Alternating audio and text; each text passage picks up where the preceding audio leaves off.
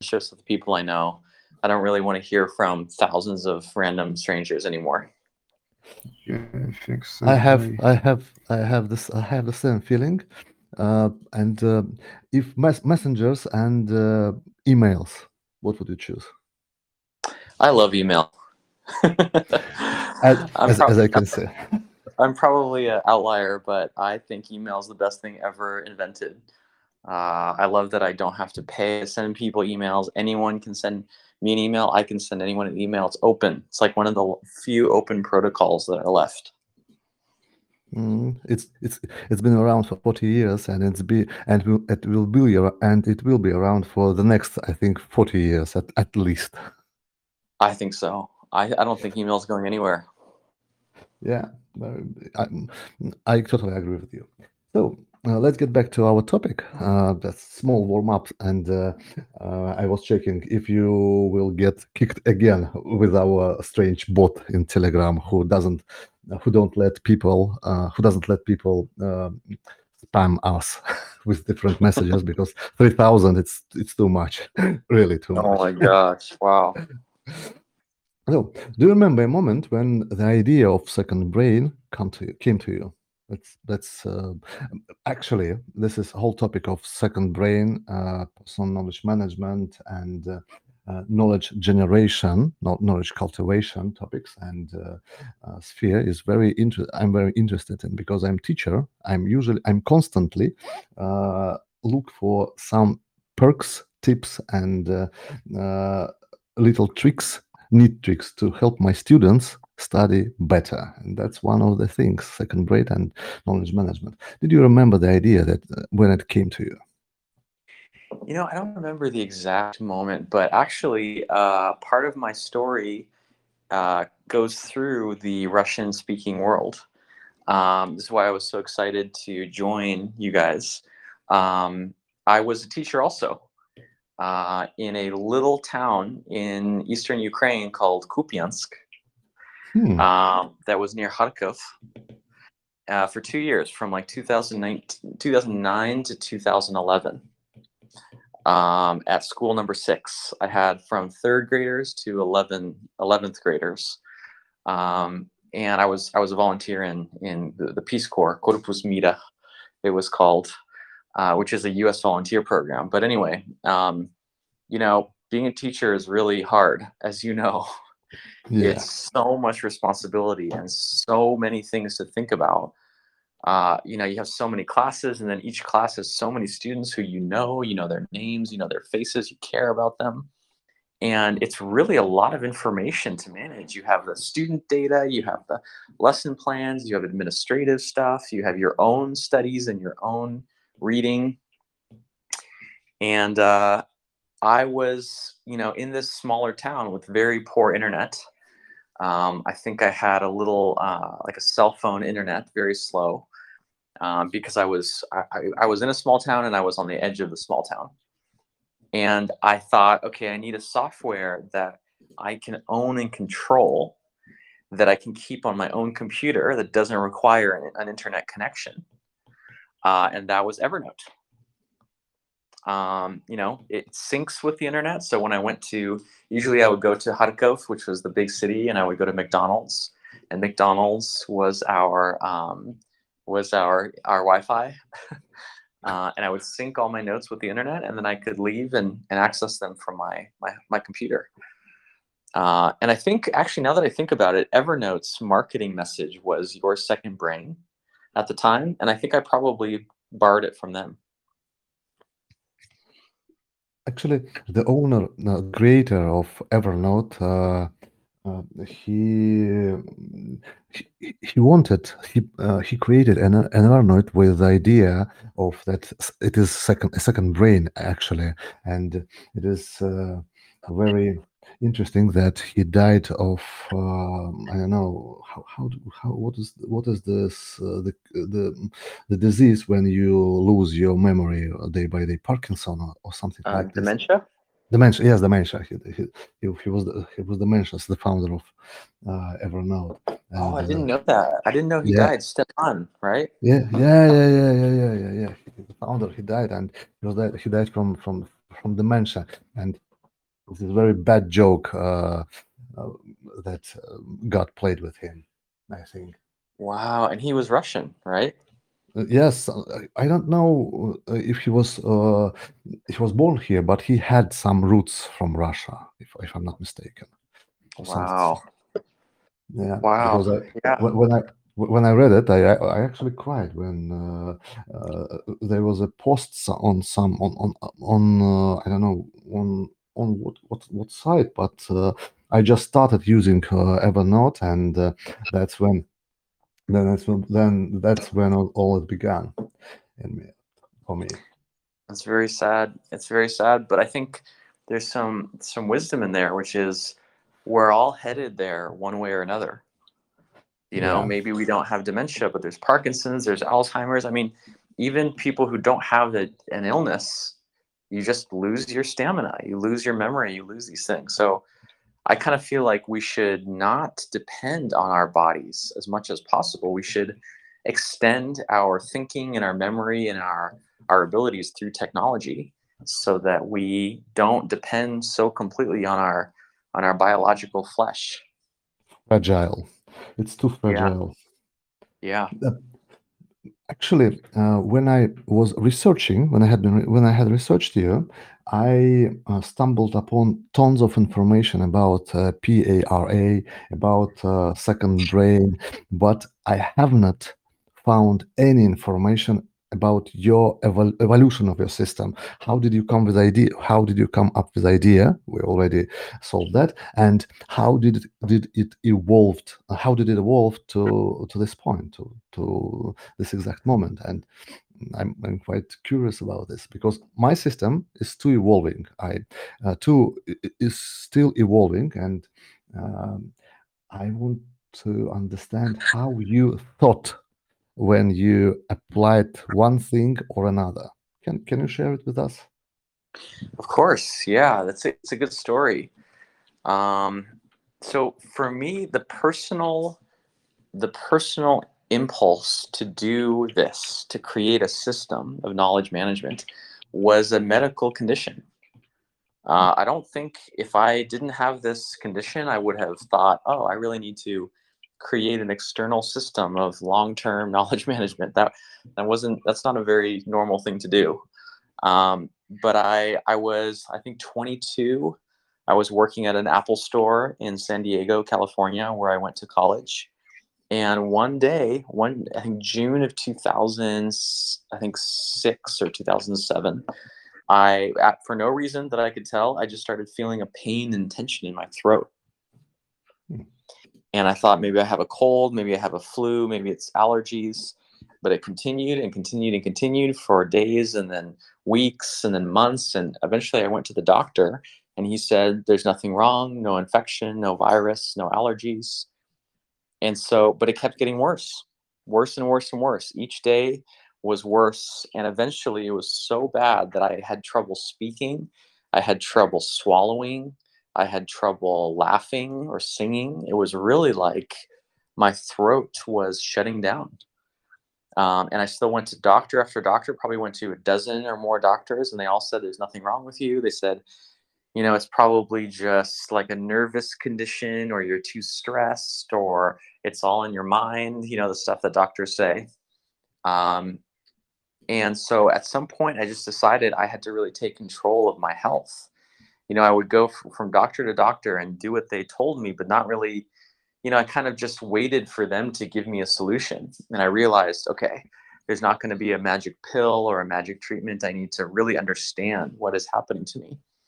And so I, I started taking extensive notes on what the doctors told me, um, on different, um, you know, I would like read re- research papers and and uh, take notes on the research papers. I would uh, really kind of study my symptoms and keep daily journals of what I ate and what, how I exercise and all these things. And eventually, I just had enough data that I could look at the patterns in my life and realize, wait a minute, the problem is worse when I don't sleep enough, when I don't eat well, when I'm too anxious and stressed, when I don't spend time with loved ones. Like basically, my body was telling me that if you don't take care of yourself your body is not going to work well. um, which in retrospect sounds so obvious, like obviously, but that's not really, at least the US medical system doesn't really tell you those things. They just tell you to do another scan or another test, to take a pill, do an injection. It's, it's not like a holistic kind of medicine. Uh, and so I had to sort of organize myself and, you know, understand myself. And once I had this this very rigorous system of note taking, I just started applying it to different parts of my life. I applied it to school, and I graduated with honors, even though I had always been a kind of average student. Um, I applied it to be a teacher in the Peace Corps, like I said. Uh, I applied it to start writing and published a, like a book of my of my writing uh, I published to get a job. This was after 2008 when the job market was very bad in uh, the US. And I found a great job at a consulting firm in San Francisco. So I just started to realize wait a minute, this is like powerful. Like I have a, a system here, like a, it's like an exoskeleton that allows, seems to allow me to do things, hard things, with less time and effort and stress. Um, and eventually I just kept developing it and started teaching my family and then my friends and then my colleagues and then eventually uh, teaching it first in, in, a book club and then a, a work a private workshop and then a public workshop and then finally an online course. So it's it's been a long evolution, but it all started with just trying to, you know, be free of pain and understand my own health. Oh, actually, um, I have not similar story, but uh, I wanted to uh, graduate from university with uh, with honors, and uh, I was looking for some way to organize my notes around my uh, around my thesis. And I stumbled in 2017 upon uh, the book of Sönke Ahrens, with whom, we, by the way, we also talked in our discussion club. In our discussion club, and it was eye-opening event for me when I uh, saw how notes could be arranged.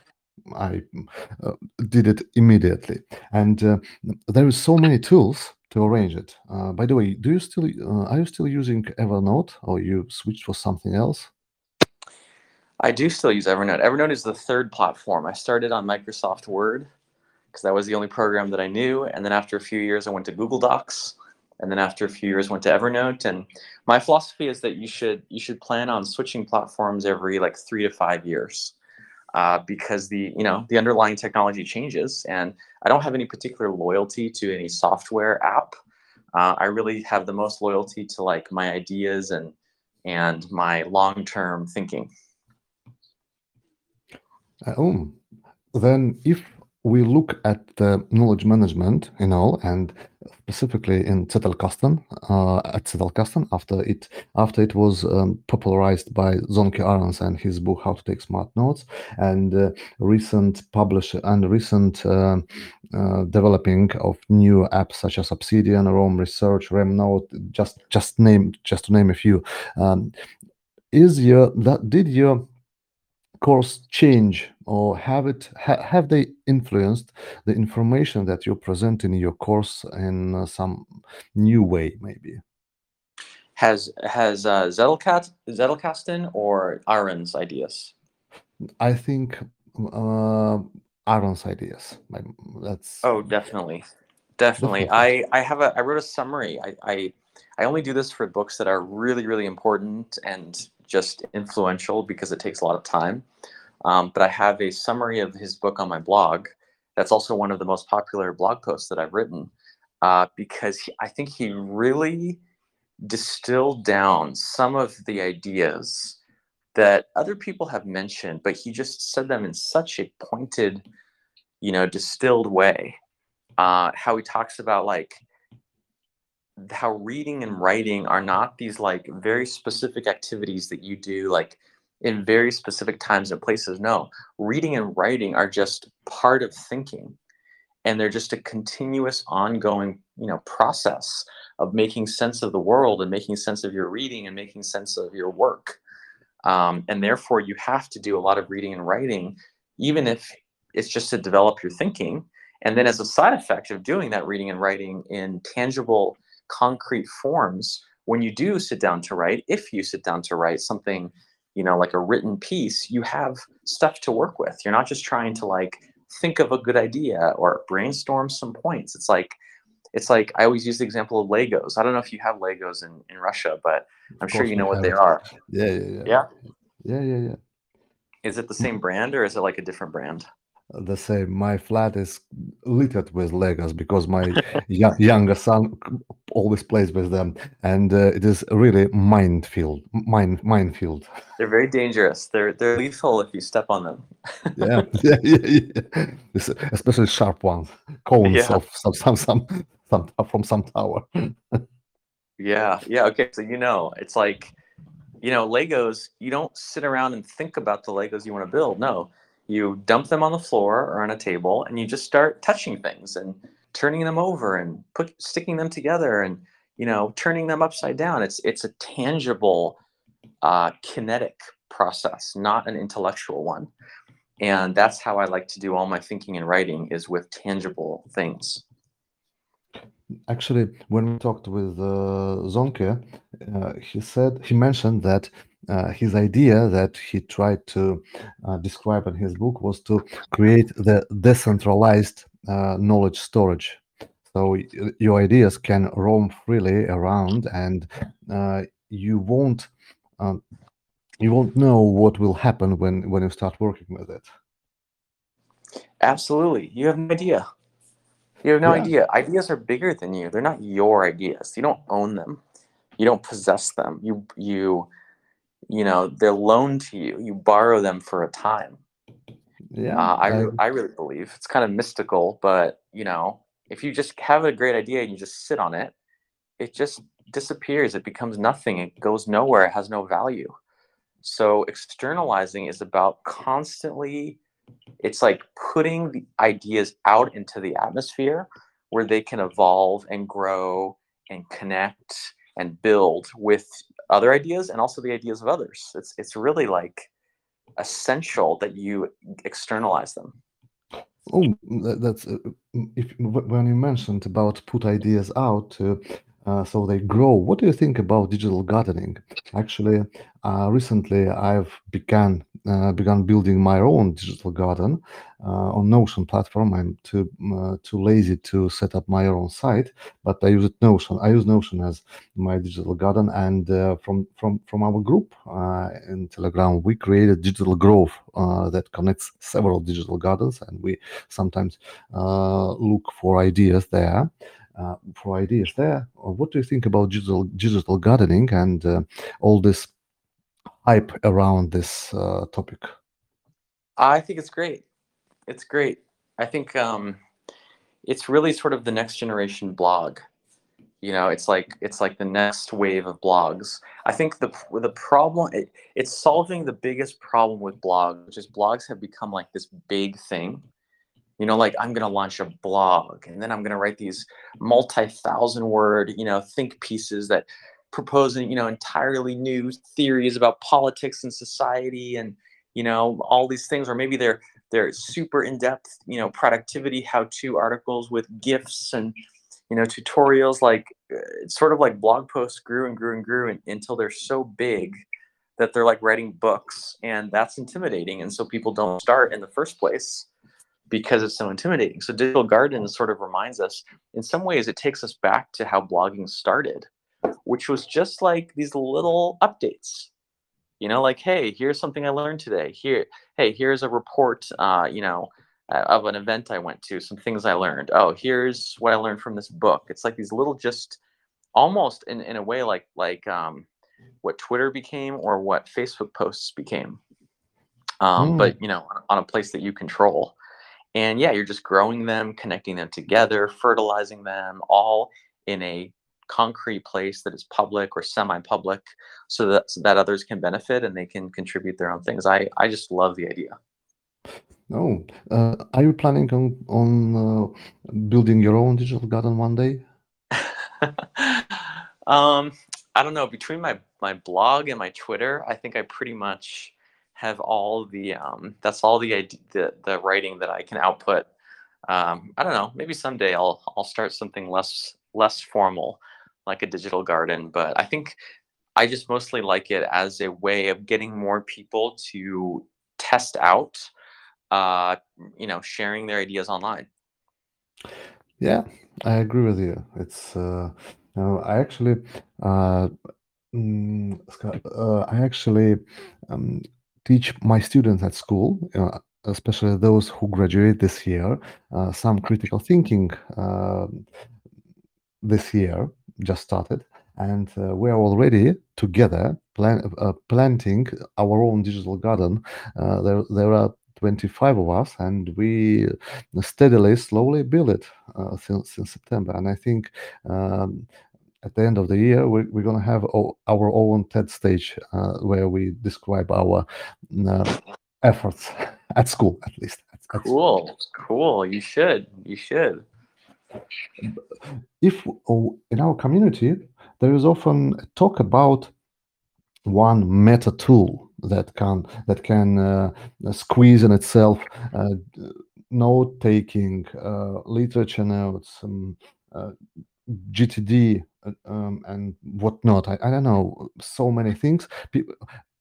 Every person who comes to almost every person who comes to the group he asks uh, what is a silver bullet? Can, can, can you give us a silver bullet? What do you think what can what can you tell us about uh, how your task management is organized? Is it separate from your note taking or you somehow integrated it uh, there? And how do you work with uh, all the stuff that happens around you? How not, not just uh, in the context of taking notes but uh, changing them into something actionable?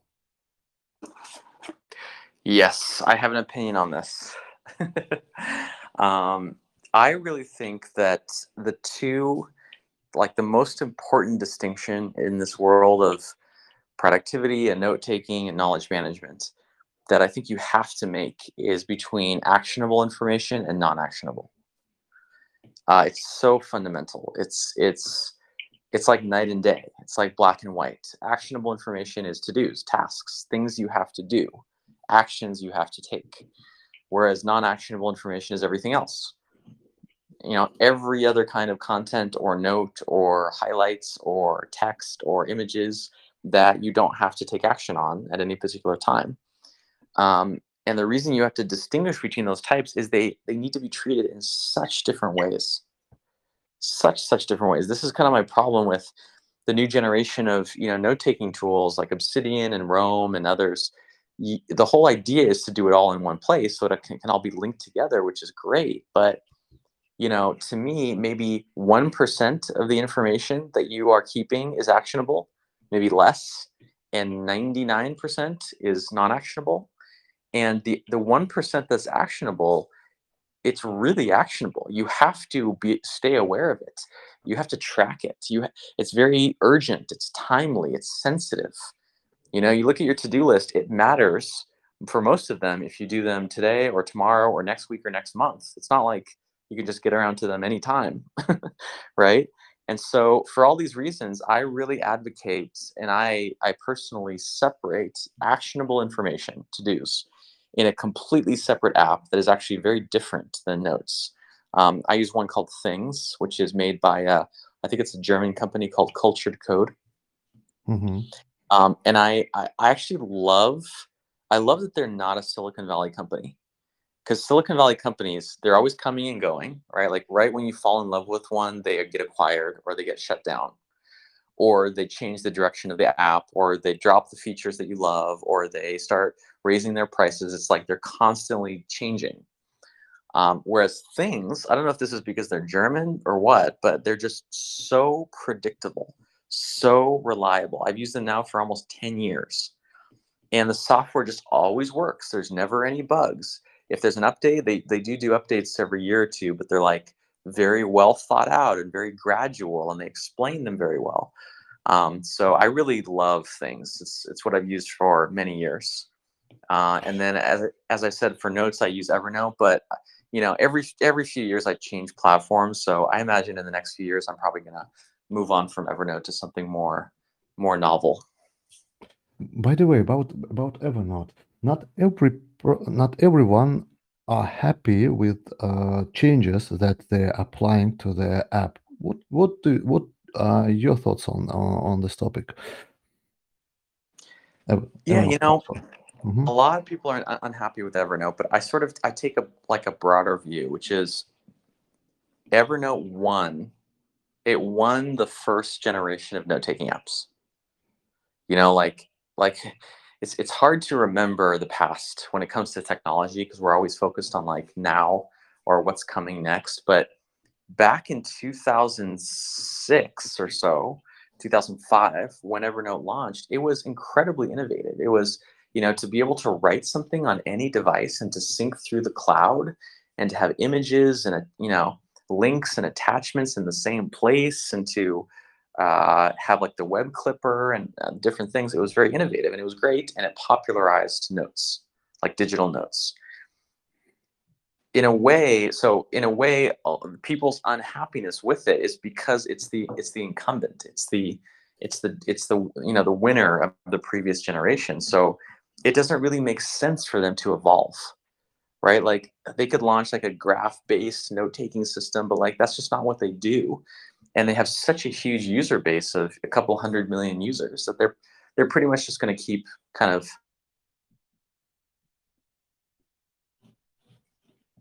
and that's that's just the way the way it goes. That's how companies operate.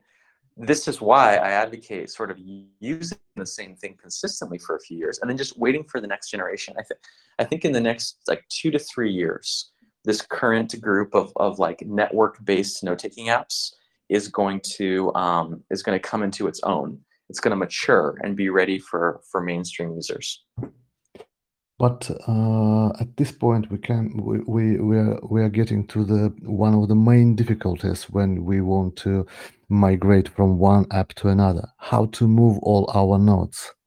Uh, for example, from Evernote, if I have ten thousand notes, it's very pain, p- p- pay, um, it's very excruciatingly process, extremely painful process. And um how to do this in more organized way. For example, if you are planning on some someday uh, on moving from uh, Evernote to some other app, mm, what steps uh, uh, there will be? yeah it's a good question the migration is is messy uh, i'd say a couple things so one is even if migration is hard it's a lot easier than other like other situations. You know no- note-taking apps because it's all just like text and maybe some images and you know multimedia it, it's relatively you know feasible mm-hmm. to switch from one app to another. Like you've probably seen there's like a there's an importer that they've built between almost any two note-taking apps like evernote to notion evernote to Roam Roam to obsidian. It's like pretty easy to build a little migration tool and so you can often use them. Um, so so one is that it's it, it takes a little bit of work but it's definitely feasible. But th- there's another bigger point which is i think i wouldn't transfer all my notes over. And this is kind of a funny thing to say because i'm always like oh it's the long term ideas and it's you know cultivating ideas for the long term and everything is long term but i think like let's say i was gonna i was gonna switch from evernote to obsidian or something i wouldn't transfer en masse 6000 notes and just dump them into obsidian and there's a couple reasons one is that when you change the note taking tool the nature of the notes changes right? You don't take notes the same way in each tool. The tool favors certain kinds of note taking, right? So the notes that I've taken at Evernote probably don't fit Obsidian. They probably need to be different, they're formatted differently or structured differently or you know have a different size or different um, internal organization um, so that's one thing is is if i'm switching to something like obsidian i want to take notes the obsidian way I want to respect the constraints and the design of the software. Um, but the second reason is even is even bigger. It's kind of like, you know, it's kind of like when you move houses. Okay. What you don't want to do when you move houses is move every single item from the old house to the new house and then go through and decide what you want to throw away, what you want to give away, what you want to sell, what you want to, you know, leave behind. The much much more effective way is to do that first right? Like first decide in your old house what you don't want to transfer to the new house. So then all the stuff that you bring over to the new house is good and is valuable and is stuff you want to keep right so when i look at the i think i have something like 6500 notes in evernote those notes are not of equal value right? Many of them are old or obsolete, or I've already used the information they contain, or I've already internalized that knowledge. And so it's kind of like old stuff that I don't really want to follow me into the future um, that I would want to leave behind. So I, I think what I would do is just leave Evernote how it is, use it for those notes that it has, and just start fresh. I would just start fresh with Obsidian and learn it as a beginner with a beginner's mind and see what it has to teach me, see what it offers that previous note-taking tools don't offer.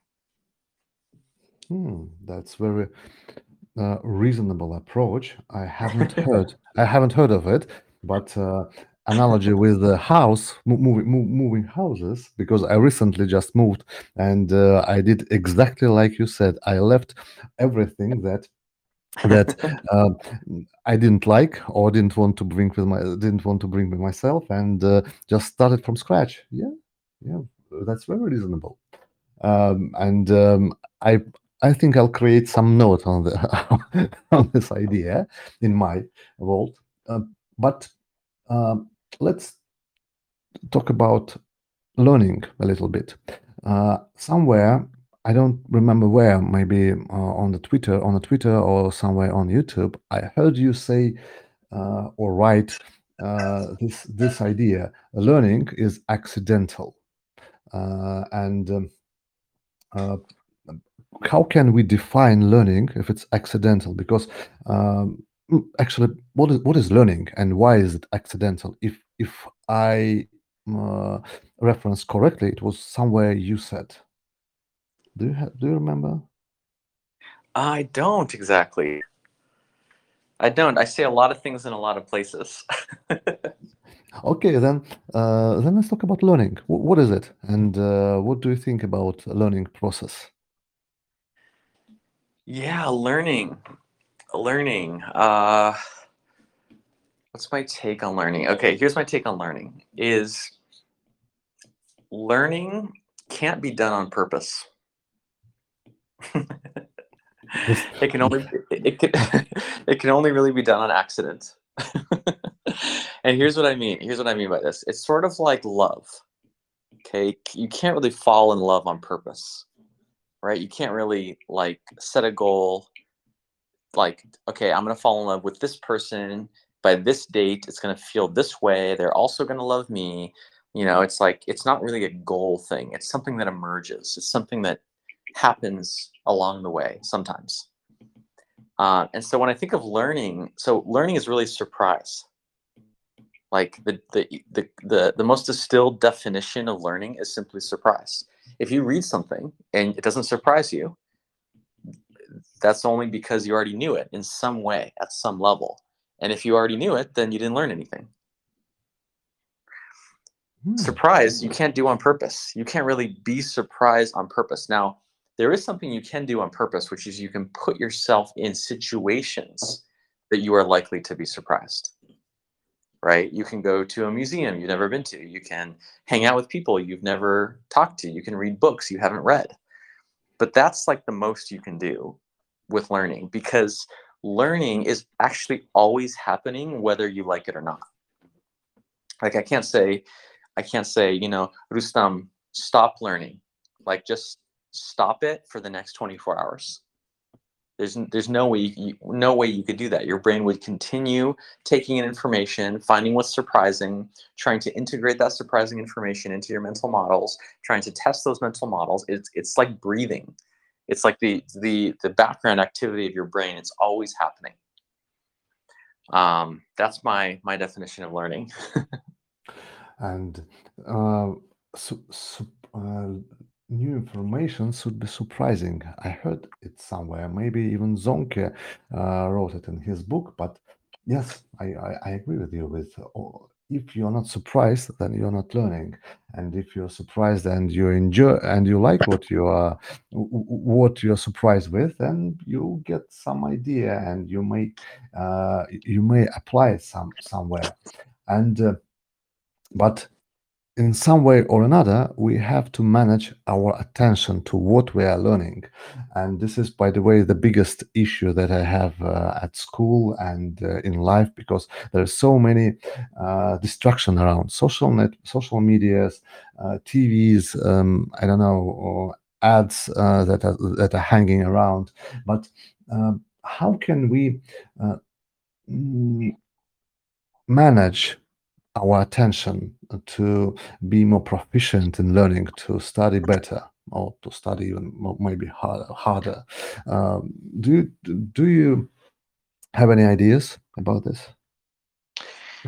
Yeah, I do, and it's kind of related to my definition of learning. the The reason I like that that way of thinking about learning is it's really to counteract the the prevailing mindset of so many people, I guess, who follow me, who subscribe to me, who, you know, my audience, my followers, which is it's curious people who love to learn, which is wonderful, right? People who read books for fun, people who watch documentaries for fun, people who take classes for fun, right? Like, I'm sure it's the same people in this group. Like, you all are you all are learning not because someone is forcing you to learn or some there's something you're trying to to get to. It's like it's like pleasure.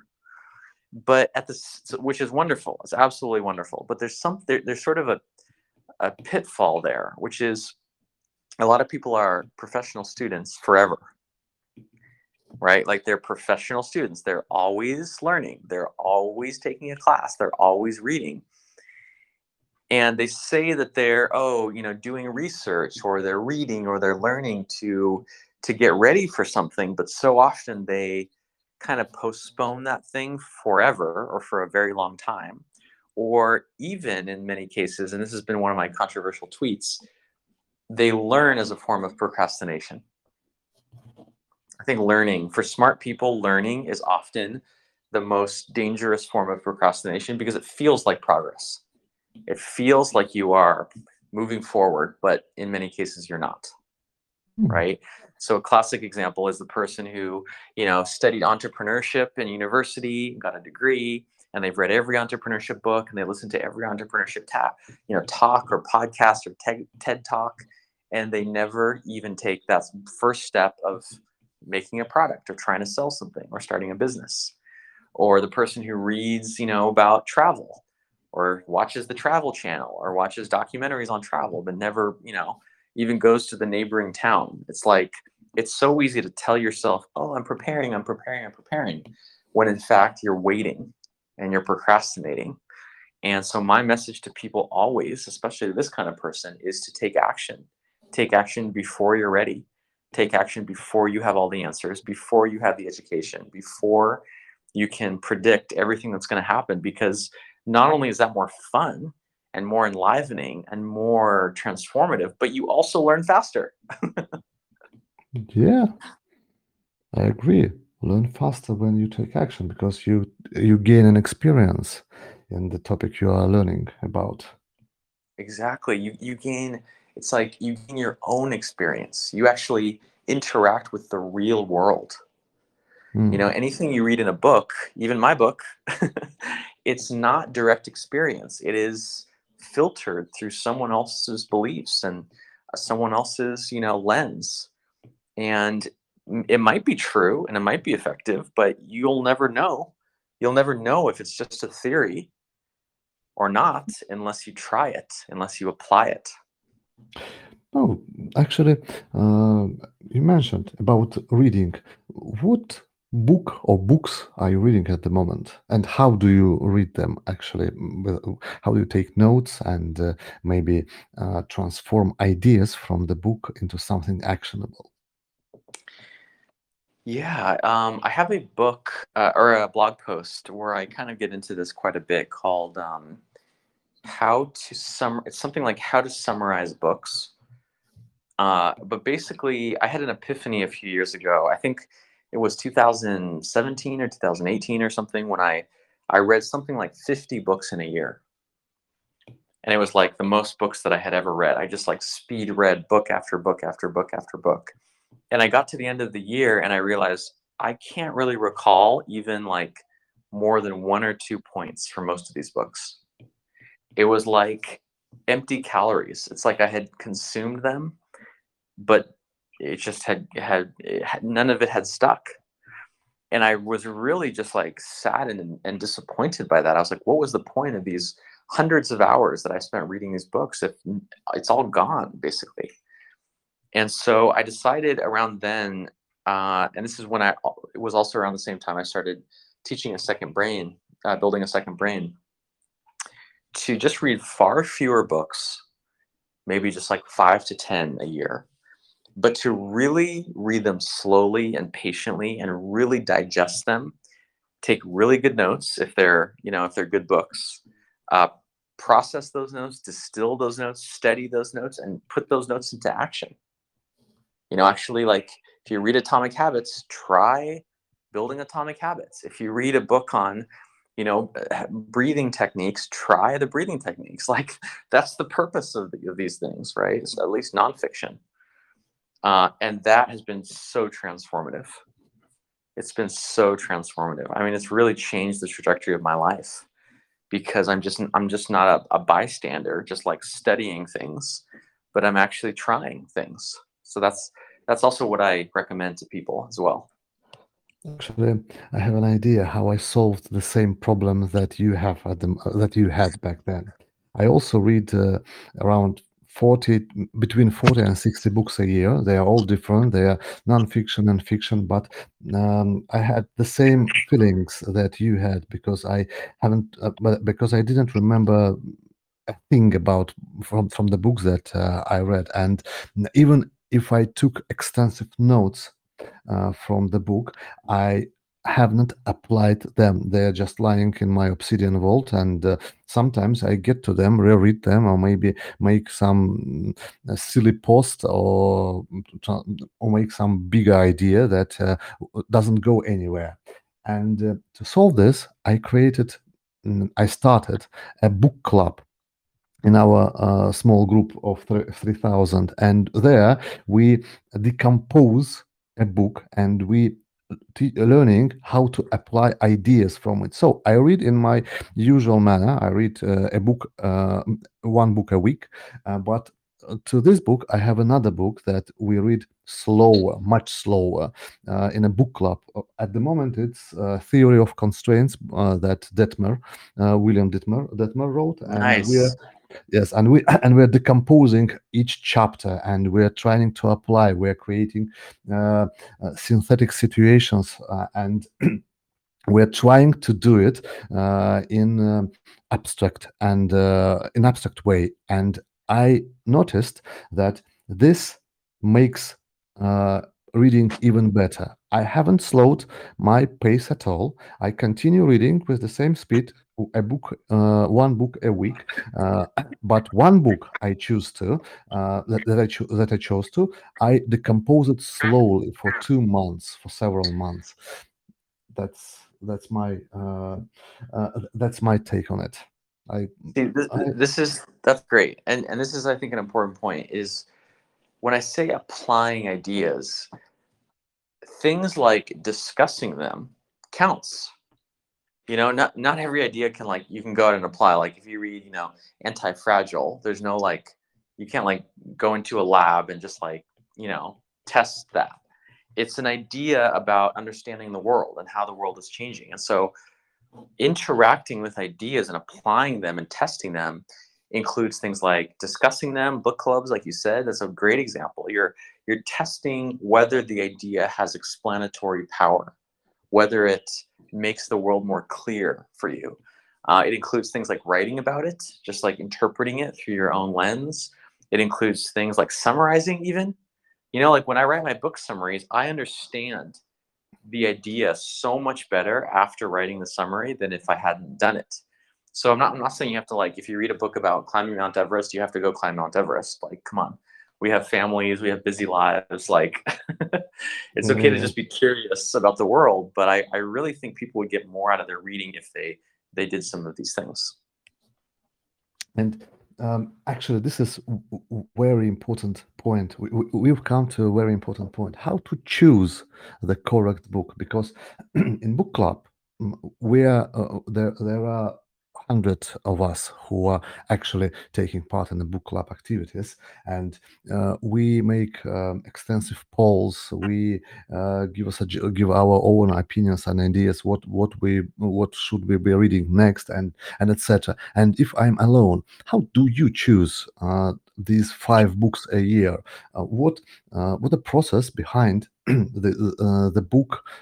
For example, you said uh, Atomic Habits. How did you come uh, with the idea that you have to read it and have to read it slowly and uh, see a way how to apply the knowledge from this book? How to choose the correct book that you are going to be interested and uh, enjoy reading? Yeah, good question. I have a few little tricks that I picked up, uh, mostly from books. but uh, there's a, there's I'd say th- three tips that I'll give. So the first is test a lot of books. So just because I I might finish five to ten doesn't mean I only start five to ten, right? Like I'll download a book for Kindle, you know, just to read read a chat. It's it's so cheap. Like if you really consider you know the potential benefits like 5 10 15 20 dollars for usually you know 10 years of someone's life is an incredible uh, bargain. Um, and so i'll i'll start reading. Most books don't hold my attention or they just sort of go off in a you know a direction that i don't really feel, doesn't really resonate with me. And so i have, feel absolutely no guilt in stopping to read them. I think this is really important. If you force yourself to finish every book you start you're going to feel very uh, very anxious and stressed you know over the books you start because then you're going to have to finish them. Uh, so that's one thing. The, the second thing is i'm i'm still pretty picky about books. You know like i'll often only download a book to read because i read most of my books on the ipad um, if i hear about it several times. Uh, right like i hear about it once on twitter and then i see it in someone's email newsletter and a friend mentions it you know usually if i hear about something multiple times it's because it's really you know having an impact on people and and you know different kinds of people are finding it beneficial. Uh, and then the third tip is read books to solve problems right? Like i think i think people do this naturally but when i'm facing a problem in my business like let's say you know we're we're about to start developing new educational products. Currently we just have one which is our online course and so I've, I've done some hiring over the past few months, and we're going to create like several different versions of the course. And so I have a problem. I have an open question, which is what is a product portfolio? Like, how do you design and plan a product portfolio? Like, how do you get the products to complement each other and avoid cannibalizing each other? And how do you make one product, you know, lead into the next product? Like, I have tons of questions.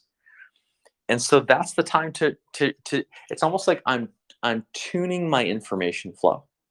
I'm tweaking and shaping my information flow so that it has a higher chance of giving me answers to questions that I currently have.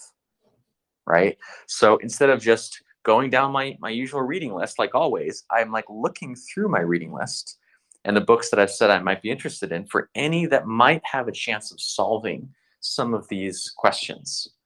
Uh, so I think that's that's the third one is sort of like don't mechanically just like go through your reading list as if like you're a machine try to bias your information consumption towards things that relate to the challenges that you have in your your life your marriage your family your neighborhood your company or country whatever it is Now, how long is your reading list at the moment? um i have it on goodreads i don't know actually Goodreads? I'll subscribe on it. I also use yeah I think, I, I think you can see i think my my profile is public so you can actually see some of the books i want to read but also um, i always rate them. So if you go and see all of the five star books uh, you can see all the books that are the ones that i recommend. Okay, yes, subscribe. Definitely. Um, and uh, I think we're coming to an end of our, dis- of our discussion. I promised you uh, to busy you for one hour. Uh, uh, are you willing to answer one more question? Of course. Uh, if we are talking about second brain, Zettelkasten system of nodes and uh, everything that uh, uh, we've talked today already, uh, what habits must uh, a person uh, who is trying to set up his own system must develop? What skills should be improved uh, to let, as Sönke said, ideas breathe on their own? You know, I have a, uh, a four part method, four part framework called CODE. Uh, that is really my answer to this. CODE is a it's an acronym to help you remember what I think are the four fundamental, inescapable activities, um, not just of knowledge management, but of all learning and all research and all creativity. Uh, and those four are capture, which is the C, organize, which is O, distill, which is which is D, and express, which is E. And you don't have to do them in this exact order. You don't have to do them all the same way. You don't have to do the same amount of each one. And the way that each one of these can look is incredibly diverse. But in my obsession with creativity and you know how people are productive over the past decade, uh, I have yet to find a creative person who doesn't you know do these things. And they're really habits you know the habit of capturing so we can go through them briefly um, the habit of capturing is just when you have a good idea or an idea write it down like it's really a it's really a habit. You have to get in the habit. Uh, and you can write it down on a on a notepad or a journal. You can write it in your phone. You can do an audio voice memo in your in your apple watch. Like there's so many options now but you have to just take that moment. Maybe someday we'll have some crazy Neuralink AI that can, you know, look, scan your brain and automatically capture ideas that it finds there. But for now, we have to take that step. Um, organizing is just adding some kind of order to your to your notes and your files and your your information. Um, I have a, a system called Para, which is a very simple one that breaks content into four categories, which is projects, areas, resources and archives, but it doesn't need to be para. You know, some people just have two categories, actionable and non-actionable, like I said. Some people, you know, categorize them according to their goals. Some people do a timeline. Like there's really infinite ways. Um, but there's there's some sense in which your notes and and knowledge needs to be organized. Uh, third one is distill. So once you've you know collected all this knowledge, all this this information, it needs to be distilled. It needs to be refined. Uh, so I have another technique called progressive summarization that is my approach to this, which is basically like highlighting 2.0, highlighting the main points. Um, but there's there's other ways of doing it. They all involve just identifying the most important or interesting or surprising or effective points or parts within any piece of content that you capture. Uh, and then express is the final one, which is to share it. It's to make something, it's to give a talk or a presentation or write a piece of writing or make a design or put on an event or, like you said, hold a book club. There's infinite ways to express, but I think knowledge wants to be shared. There's something about knowledge that it's one of the few resources that doesn't get less valuable when you share it. You know, like most kinds of resources, it gets more valuable the more knowledge, the more an idea gets shared, the more valuable it becomes to more people. And so, for that reason, it is our, I almost think of it like a duty. It's like a responsibility. If someone taught you something, if you learned a valuable, valuable piece of knowledge, you have a responsibility to, to pass it on, to pay it forward. You know, you, you don't want to be a, the, the, the node in a network that, you know, nothing no value flowed from you to any any other part of the network you want to be a giver not just a receiver and so we have this amazing thing called the internet that you can in five seconds share any idea with anyone you want in the world and it's our job to to use that power hmm. I agree with you. Sharing information, sharing knowledge is one of the best things that could happen to a person who uh, who works in a knowledge uh, industry. I um, uh, let's say teachers, for example, or you uh, who who has uh, who creates courses, online courses. Actually, a great one. Um, Tiago, uh, I won't busy you anymore. I'd like to thank you uh, for coming uh, and meeting with us today. Uh, it was very interesting and insightful, insightful talk. I have uh, two pages of notes, uh, and uh, I'll make them actionable. And I very, very hope that uh, you enjoyed it as much as I have. I absolutely have. Thank you, Rustam. I really appreciate it. Appreciate your reaching out. And uh, I'd love if you could share anything, your notes. I don't know if this is recorded, but I would love to see the uh, the expression, any expression that you take out of this. Okay, great. I'll send you, um, I think, in a couple of days, uh, recording and uh, my notes. okay, amazing. And thank you everyone for attending. It was a Thank you. pleasure. Thank you. Thank you very much. Bye. Bye bye.